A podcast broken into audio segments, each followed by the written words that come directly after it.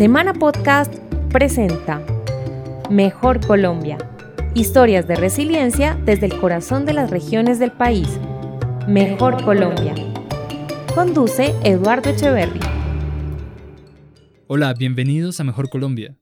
Arrancamos esta nueva temporada de 2022 con una historia de música e integración, la historia de cómo nació la primera orquesta filarmónica indígena de Colombia.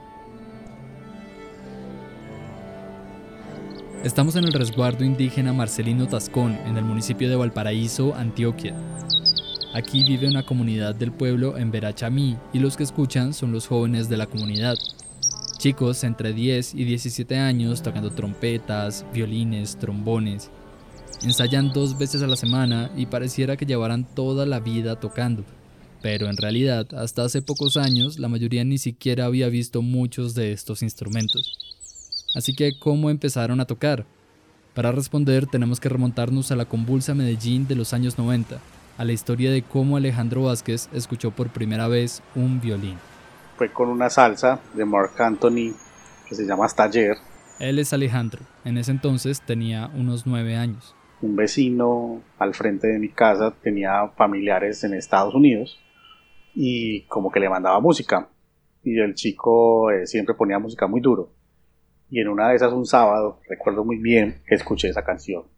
Yo estaba en el balcón con mi hermano y le pregunté qué era ese instrumento, que tenía un solo en esa canción, mío que era un violín. Me quedó gustando cómo sonaba el violín.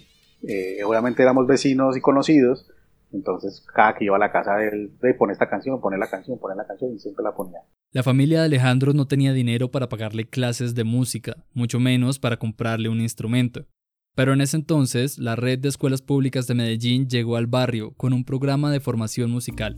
Como te dije, la red de escuelas de música de Medellín llegó a este barrio, mi hermano fue, no lo recibieron porque él estaba más grande, pero cuando llegó me dijo, oiga, ese instrumento que usted escucha tanto en esa canción de Mark Anthony, lo van a enseñar allí abajo, vaya a ver si, si hay cupos para que usted entre a la escuela. Yo me acuerdo que fue una de las primeras veces que salí sin permiso de mi casa me emocioné demasiado y salí corriendo por estas lomas de Medellín hasta, las, hasta donde era la sede de la escuela a ver si había un cupo para yo poder ingresar a la escuela y ahí empezó toda la historia con, con el violín.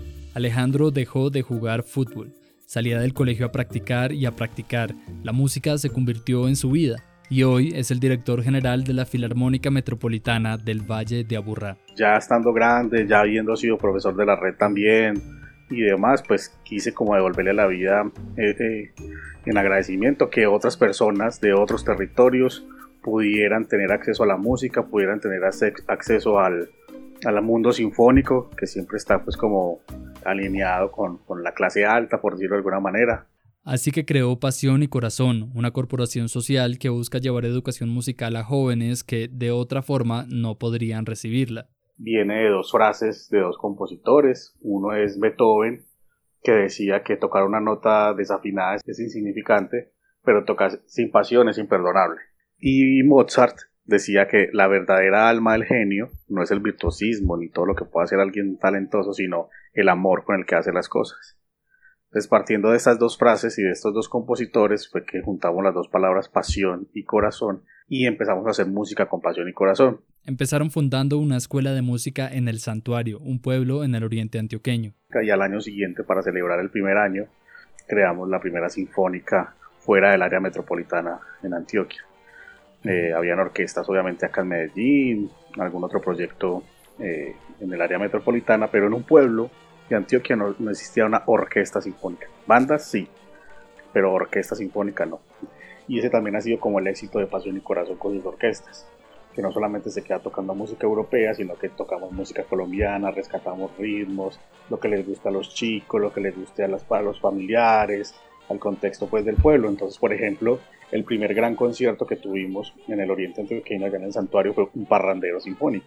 ¿Cierto? Entonces, pues obviamente la gente como así, tenemos una orquesta sinfónica, pero enseguida nos toca la música que nos gusta a nosotros en diciembre. Entonces fue como, como un flechazo, la gente quedó encantada y apoyó muchísimo el proyecto durante años.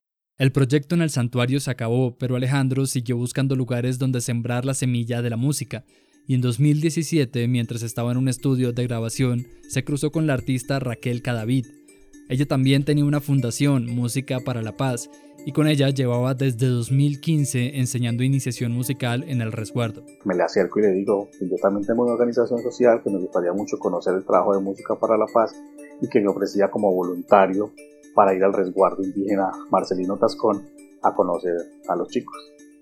Pocos meses después, Alejandro partió a dar su primera clase. Vamos con una pausa y ya volvemos. Si vas por una vía donde transita fauna silvestre, disminuye tu velocidad, salva vidas y disfruta de la naturaleza. Área Metropolitana del Valle de Aburrá. Futuro sostenible. Escuchas Mejor Colombia, un programa de Semana Podcast. Alejandro Vázquez llegó al resguardo a mediados de 2017. Está en medio de las verdes montañas antioqueñas, a las afueras de Valparaíso. Al principio le costó un poco que los jóvenes le tuvieran confianza.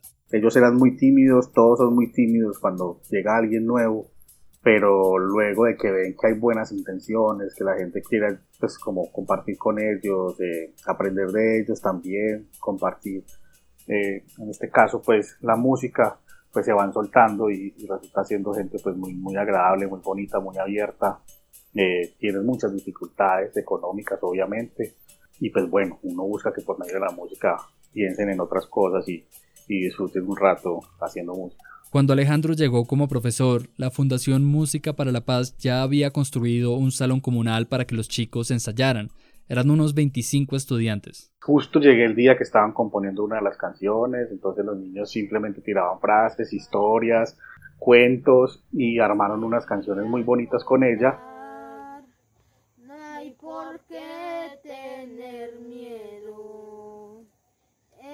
y ellos algún, tenían contacto con el piano, con la organeta y con la guitarra. Habían acabado de llegar algunos instrumentos de viento, entonces también estaban haciendo apenas los primeros pinitos y pues cuando yo volví ya llegué pues con, con los instrumentos orquestales, los de cuerda frotada. Era mixto, había una canción por ejemplo completa en español, pero otras mezclaban estrofa en embera y estrofa en español, entonces hablaban de la madre tierra, del cuidado, y entonces era como una canción invitando a la, a la igualdad, pues. Entonces es una canción que inclusive aún usamos, que la convertimos en versión sinfónica para que ellos la puedan tocar cuando salimos a conciertos y que su orquesta hermana, que es la Filarmónica Metropolitana, pues también la toca a veces porque es como mandando el mensaje y mostrando el proyecto de la Filarmónica en Verá. Y es que la música es una parte vital de la cultura en Verá. Hablamos con uno de los jóvenes que desde muy pequeño ha llevado esta tradición. Mutron Emanuel Caicedo Tascón, Mu Valparaíso de Bena, eh, Marcelino Tascón de Apatao. Mi, nombre es Emanuel Caicedo Tascón, tengo 17, 17, años, pues yo soy un miembro más de aquí de la comunidad de Marcelino Tascón. El jaibana grande de, esta comunidad es, es, mi abuelo. Y el jaibanismo es una especie de, de médico tradicional que sana a las personas, cura a las personas por medio de plantas, por medio de los espíritus de ellas mismas y, y, sana a la comunidad y a sus integrantes de forma espiritual, de forma más interna. Desde pequeño, Emanuel ha acompañado con música las ceremonias de curación y las fiestas de la comunidad. Primeramente, yo empecé con, con mi tío a tocar instrumentos de viento, pero de madera, que sería la quena, pues la flauta, eh, también la zampoña, eh, más que todo eso. Tenemos pues nuestras ceremonias propias. En esas ceremonias se implementan muchos instrumentos pues tradicionales, clásicos. Entonces, más que todo era eso, como el tocar, el, dar alegría a las personas en, en, nuestras ceremonias propias, con nuestros mayores, con la medicina propia. La música medicina busca ir más allá pues de, de, lo superficial, busca sanar desde adentro, o sea, la, la parte espiritual. Así que cuando llegó el proyecto de Música para la Paz, Emanuel fue uno de los primeros interesados. Se enamoró de la trompeta y empezó a practicar todos los días durante horas, muy a pesar, claro, de sus vecinos.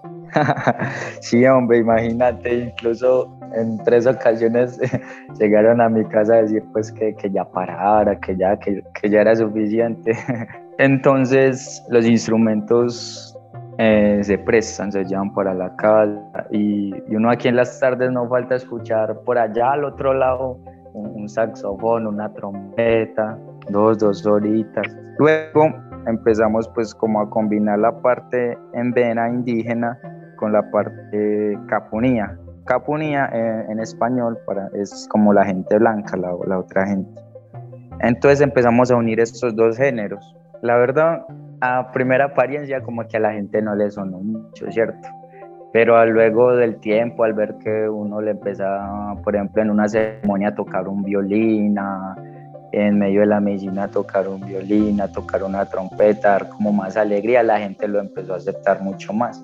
Eso fue pues un proceso muy lindo, la verdad, porque el hecho de, de poder combinar mi música, medicina, con, con la música que también, por, que también es normal, la música normal o sea, me, me, llenó mucho, nos gustó mucho a nosotros los jóvenes, nos, nos ayudó como a animarnos más, a, a decir, una, esta tarde ensayamos, esta tarde eh, practiquemos esto, saquemos un nuevo tema, escribamos esto y así. A finales de 2018, Alejandro seguía como profesor y decidió que era el momento de dar un paso más allá.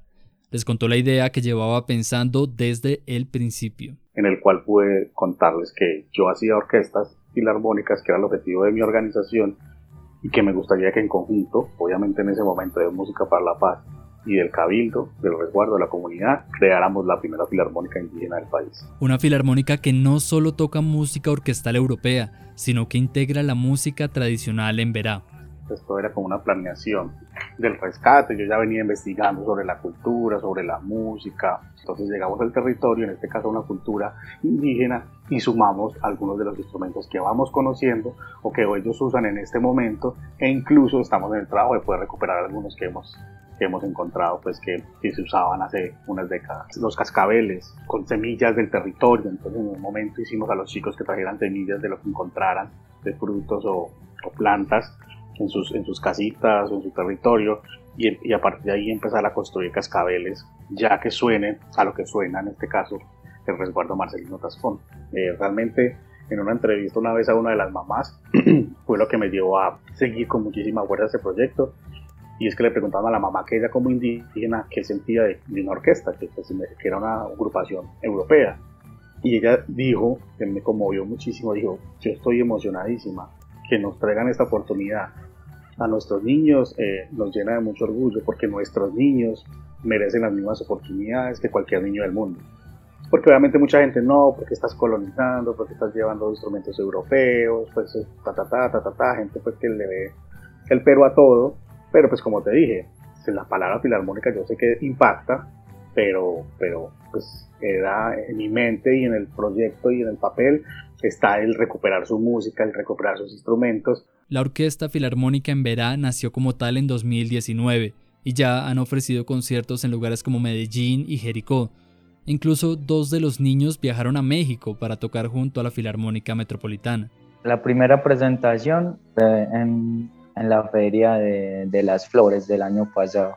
Entonces, pues muchos, eh, incluyéndome, estamos pues allí muertos así de nervios, no sabíamos cómo actuar, qué decir pero puedo decir con satisfacción que esa noche es inolvidable para mí. O sea, la primera presentación ahí con la filarmónica, con los instrumentos tradicionales y los nuevos, uy, eso la verdad a mí me encantó. Incluso yo nunca pensé que nos iban a pedir más. Eso era que es que otra, otra. Como deseo y como organización y como metas, pues hacer muchísimas más cosas grabar un disco, ¿cierto? Porque mucha gente no, pero queremos escucharlos, queremos escucharlos. Bueno, grabar una orquesta no es fácil, mucho menos una orquesta escuela, una orquesta eh, de iniciación. Entonces imagínate, hay que esperar a que ellos también tengan más nivel porque queremos hacerlo con ellos, ¿cierto? Pues la fácil es llegar y coger una orquesta ya como la Metro, como sus profes, y pues venga, graben. Pero no, pues queremos que sean ellos mismos quienes sean protagonistas de su primer disco. Entonces esperar a que suban el nivel, a que tengamos buenos instrumentos. Eh, todos han sido donados, unos por mi parte, otros por amigos eh, y demás. Todo ha sido desde Pasión y Corazón, desde convocatorias, eh, con dineros propios de mi parte. Necesitamos como que la gente se acerque a apoyar un poquito más el proyecto. Aunque la historia de la primera y hasta ahora única Filarmónica Indígena de Colombia apenas comienza, Alejandro ya está cumpliendo una parte importantísima de su objetivo, que los niños puedan descubrir otras realidades a través de la música y que la historia que le ocurrió a él cuando era un niño en Medellín pueda repetirse. Quiero terminar el bachiller, quiero seguir con el proceso de la filarmónica, seguir de la mano del profe Alejandro, él me ha apoyado mucho, la verdad, a todos nosotros, y seguir con la música. Si no hubiera llegado pues la, la fundación, yo digo que mi proceso hubiera sido también, pero ya solamente con la guitarra, la quena y la zampoña, pero en el tema de la medicina. Creo que sería muy distinto, la verdad. No hubiéramos tenido la posibilidad de, de, tocar nuevos instrumentos, de hacer nueva música, experimentar, de salir a otras partes. Entonces pienso que si ellos no hubieran llegado, la verdad no, no hubieran tantos jóvenes animados a la música. Incluso a la música de medicina no todo el mundo se, no todos los jóvenes se animan. Pero cuando llegó pues la, la filarmónica y fue cuando le dio ese resplandor en los ojos a, a los jóvenes para, para, aprender qué es la música, qué es eso, cómo se toca eso. O sea, la música tiene el poder de transformar las vidas de las personas de una manera tan linda esta historia fue producida por quien les habla, Eduardo Echeverry, y editada con Paola Villamarín. Encuentra los episodios del podcast Mejor Colombia en semana.com, Spotify y Google Podcast. Gracias por escucharnos. Hasta la próxima. Aquí termina Mejor Colombia. Lo esperamos en una próxima entrega con nuevas historias de resiliencia desde las regiones.